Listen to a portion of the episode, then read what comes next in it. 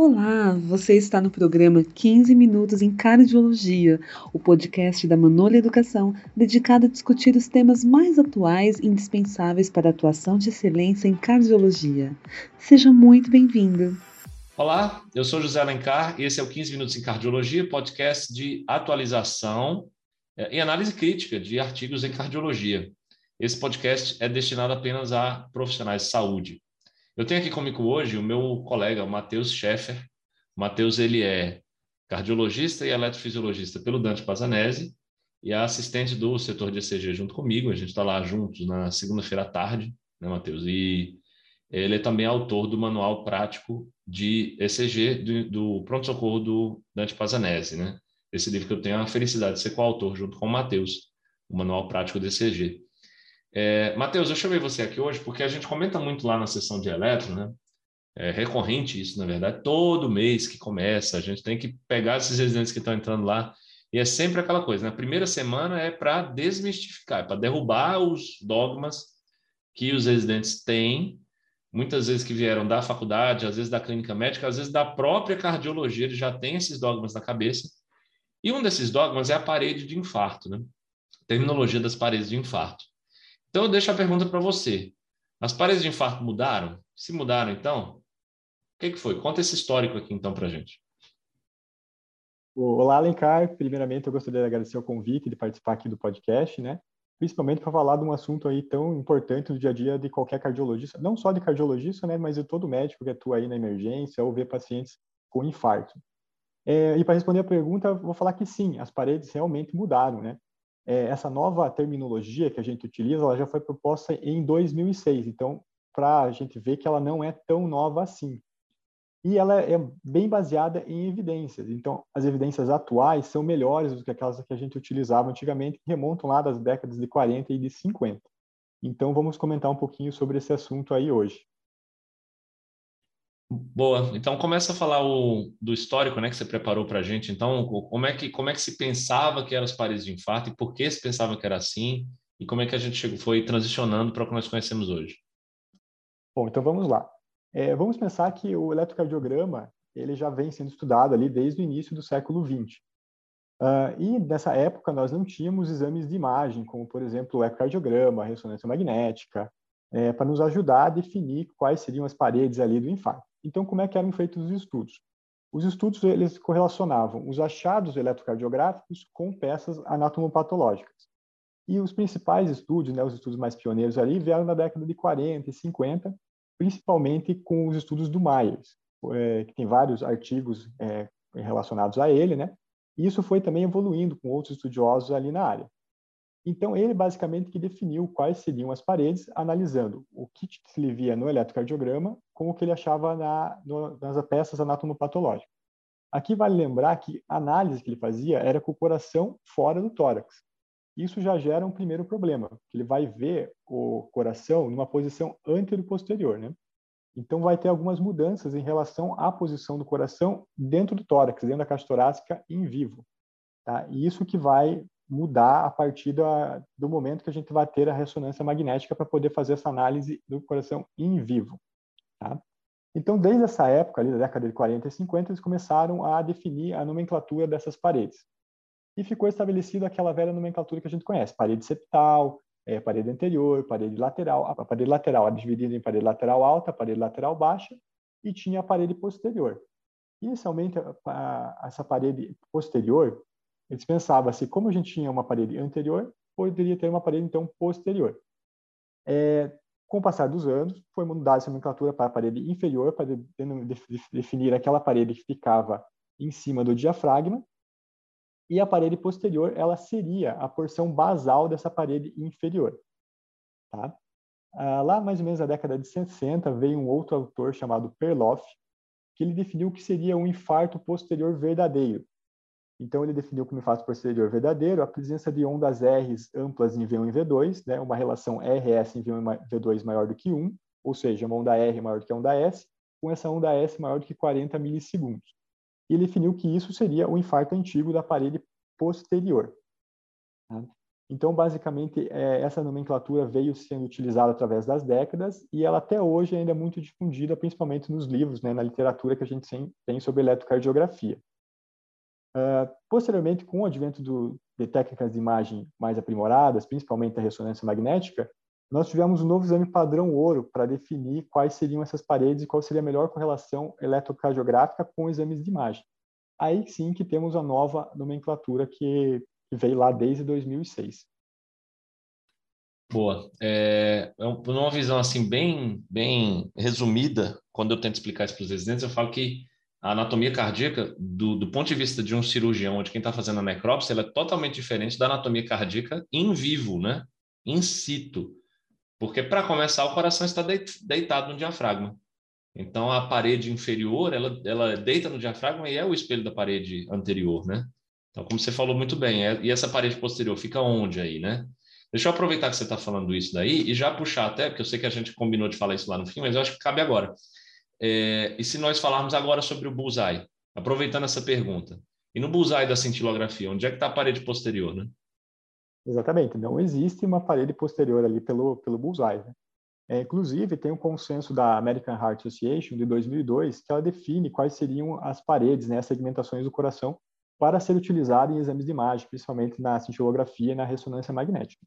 E nesse, nesse consenso que eles publicaram, eles definiram que o coração ele pode ser definido é, dividido em duas regiões, né? A região anteroseptal ou anteroapical, e a, que é perfundida pela artéria descendente anterior, e a região inferolateral, que é perfundida pelas coronárias direita e artéria circunflexa.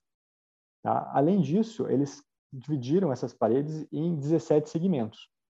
Tá? Então, temos duas regiões e 17 segmentos para ter uma padronização de laudos em exames de imagem. Então, faz sentido nós também utilizarmos isso no eletrocardiograma para a gente manter uma mesma linguagem, uma linguagem universal em todos os exames. Boa. E no bullseye, o espelho da parede inferior é a parede anterior. Lembre aí, você que está nos ouvindo, lembre do bullseye. E o espelho do septo é a parede lateral, simples assim, né? Que é, é, é realmente a gente vai chegar aqui daqui a pouco nessa nova nova barra correta, né? Terminologia. Eu costumo falar para os residentes lá, né? Não é questão de nova ou antiga, é correta e errada, né?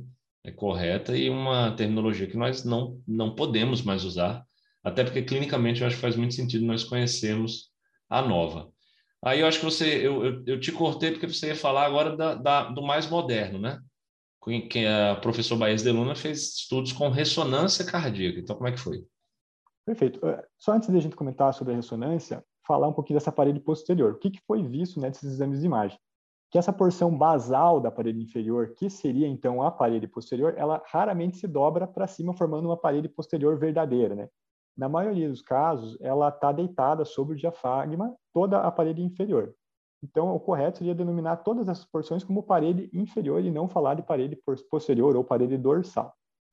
Ah, mas alguns achados que poderiam nos dar uma pista de que tudo isso aí pudesse estar errado. Ah, em primeiro lugar, que qualquer alteração, um infarto nessa parede, nessa porção basal da parede inferior, ela não poderia provocar alterações no início do complexo QRS, porque essa porção do coração ela vai despolarizar depois de 40 a 50 milissegundos. É o final, a parte final da ativação ventricular. Então, ela não poderia provocar ondas Qs ou equivalentes no complexo QRS. Tá? Ela teria que provocar alterações de 40 a 50 milissegundos para frente do complexo QRS. Essa seria uma questão. Tá? A outra questão é que o coração, como ele está dentro do tórax, ele ocupa uma, uma posição em, uma posição oblíqua, Tá? Não é aquela mesma posição que a gente vê no estudo anatomopatológico. Por ela estar numa posição oblíqua, o vetor de necrose que seria gerado nessa porção basal da parede inferior, ele apontaria para V3 e V4 e não para V1 e V2, como o Perloff descreveu lá na década de 60.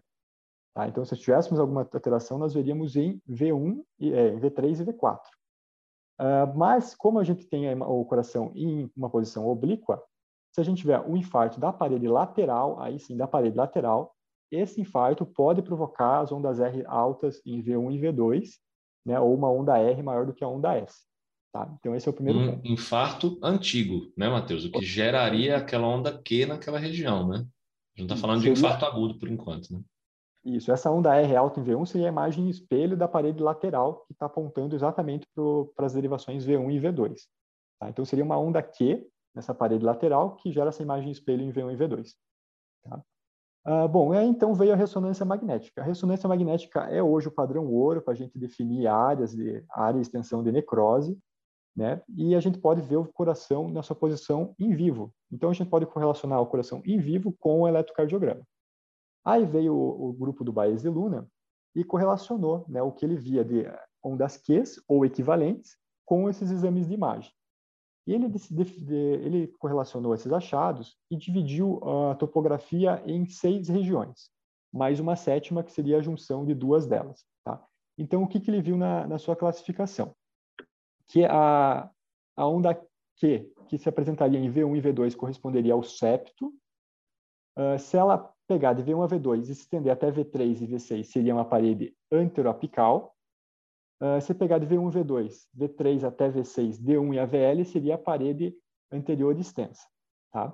Uh, um outro detalhe aqui é que as derivações D1 e AVL correspondem à parede anterior média, uh, juntamente com V2 e V3. Então, se nós tivermos alterações D1 e AVL, V2 e V3, corresponderiam à parede anterior média, diferente da classificação antiga, que falava que era a parede lateral alta.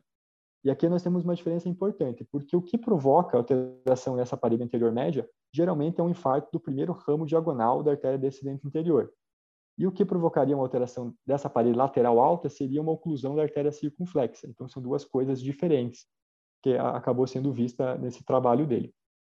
Ah, então nós teríamos então, como eu falei, parede septal, parede anteroapical, parede anterior extensa e parede anterior média na região anteroseptal.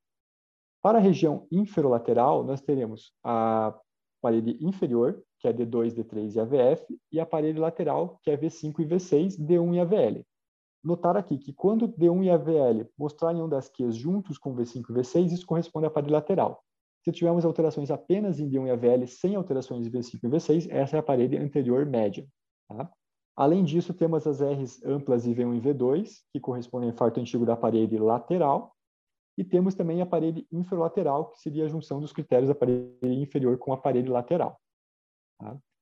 E se pensando em evidências, né, é, eu acredito hoje que essa é a melhor evidência que a gente tem para dar nome a essas paredes, né? Muito melhor do que estudos anatomopatológicos lá que remontam da década de 40 e da década de 50. É, e não só isso, como assim, o que eu costumo falar para os residentes, né? Nós temos o certo e o errado. Por que, que você continua se mantendo no errado, né? Por que, que a literatura brasileira continua se mantendo assim? Isso é difícil de entender. É, mas não só isso, como também, Matheus, por reconhecimento do infarto, é, eu acho crucial que um cardiologista entenda a existência da parede anterior média, é, que essa parede não existia na outra terminologia, at all, né? de jeito nenhum que é D1 AVL e, como você falou, V2 e V3 às vezes, né? Ele forma quase como a bandeira, o desenho da bandeira da África do Sul, né? D1 AVL V2. Então, imaginem um elétrico, vocês estão vendo aqui um desenho de uma bandeira da África do Sul, falta só o D3. O D3 é o espelho desta parede, né? É, o reconhecimento dessa parede, você olhar para D3, por exemplo, ver um infrazinho, e, ou uma onda T negativa, e quando você olha para D1 AVL V2, você vê uma onda T hiperaguda, um supra, que é o espelho daquele D3, esse reconhecimento em quem conhece essa terminologia como lateral alta não é apenas uma impressão nossa, a gente vê na prática, né? A quantidade de elétron laudado como negativo e que não é negativo coisa alguma, é positivo, está lá o supra, está lá a, a, a, isquemia, a onda T hiperaguda e infelizmente essa terminologia não, não reconhece. Você tem a mesma impressão que eu? Tenho, tenho sim. É, inclusive, isso é interessante porque a nomenclatura anterior, ela dizia que para ter infarto nós teríamos que ter acometimento de duas derivações contíguas, né, de uma mesma parede para definir como um infarto agudo, pelo menos. Uh, mas aqui a gente vê que as derivações D1, AVL e V2, elas correspondem à mesma parede. Então, se nós tivermos alteração, por exemplo, em AVL e V2, que alguns autores consideram como derivações não contíguas, isso já indica um infarto, né, provavelmente pela oclusão desse primeiro ramo diagonal. É, mas eu também não consigo entender por que, que essa nomenclatura atual tem tanta resistência, né? Sendo que esse artigo do Baez e Luna foi publicado em um consenso é, em 2006 no Circulation, né? Foi um special report que eles, eles publicaram uh, com algumas sociedades ali envolvidas, né? E com uma evidência científica muito melhor do que a gente tinha até então. Matheus, é o Brownwood, né, o nosso tratado de cardiologia, pelo menos há duas edições, pelo menos há duas, eu acredito que são três, é eu não tenho a terceira para comprovar, mas pelo menos há duas edições, a, a, a, essa é a tecnologia de parede de infarto do Brownwood, né? Então, assim, e, e cadê, né? Na literatura brasileira, posso afirmar com tranquilidade que os três livros que têm essa, essa são os nossos três, né? Meu manual, nosso manual prático e o tratado de ECG, que, que nós, inclusive, escrevemos esse mesmo capítulo até no tratado escrevemos juntos também, né? Então, é realmente é, é uma, é uma uh, resistência enorme. E uh, você quer falar mais alguma coisa? A gente pode falar de diretriz. Acho que já podemos comentar a diretriz. No, no capítulo passado, Matheus, só para te deixar a par, que esse capítulo, nem, no momento em que nós estamos gravando, ele não foi lançado ainda, então o Matheus não teve a oportunidade de ouvir. Eu citei ali cinco coisas que eu discordava da diretriz, né? E se você não ouviu esse capítulo, ouça lá também, agora que você está entendendo aqui esse racional mais interessante. Tem outros quatro pontos aí, cada um deles pode até ser um novo episódio, quem sabe, né? Para a gente comentar aqui juntos qual é a evidência científica a favor dessa mudança que eu propunha lá nesse outro capítulo. Lá, Matheus, eu falava que uh, eu achei um erro da diretriz o fato de que eles puseram as duas terminologias, né? Como se fosse assim, para o leitor escolher qual que é a melhor. Né? É, perfeito. E essa, essa dupla nomenclatura já vem desde a diretriz anterior, né? Então, eles repetiram nessa diretriz agora de 2022 a, as, as mesmas duas classificações. Eu também considero um erro, porque isso pode gerar muita confusão, né? Pelo menos eles colocaram que a parede posterior e a parede dorsal não deve ser laudada, né? Eles mudaram essa terminologia para a parede lateral. Mas eu ficaria apenas com a topografia nessa terminologia baseada na ressonância magnética para evitar confusões. Tá? Boa, é isso aí. Bom, é, então, Matheus, nesse episódio nós falamos sobre a correta, né? Melhor falando, não é nem nova, correta terminologia de paredes de infarto. Vou deixar você dar suas considerações finais, então, para a gente se despedir. É, Alencar, eu agradeço novamente pelo convite, tá? Sempre que precisar, eu estou à disposição para a gente discutir mais sobre eletrocardiograma. Muito bem, valeu, pessoal, então, pela sua audiência. Se você gostou desse episódio, então, dê cinco estrelas nesse episódio, siga, né, nos siga nesse, coloque aí para ativar o sininho para você receber esses novos episódios que a gente está lançando a cada quinzena, né? Por enquanto, ah, tem novidade vindo por aí.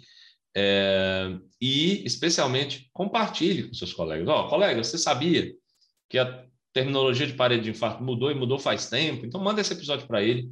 Faça o conhecimento ir mais longe aqui. Eu acho que a gente tem feito um bom trabalho nesse sentido. Legal, pessoal? Então era isso que a gente para falar para vocês. Até a próxima. Tchau, tchau. Você acabou de escutar 15 Minutos em Cardiologia, um podcast da Manola Educação. Obrigada por sua audiência. Visite nosso site e descubra os conteúdos, cursos e livros mais relevantes para a sua área. www.manole.com.br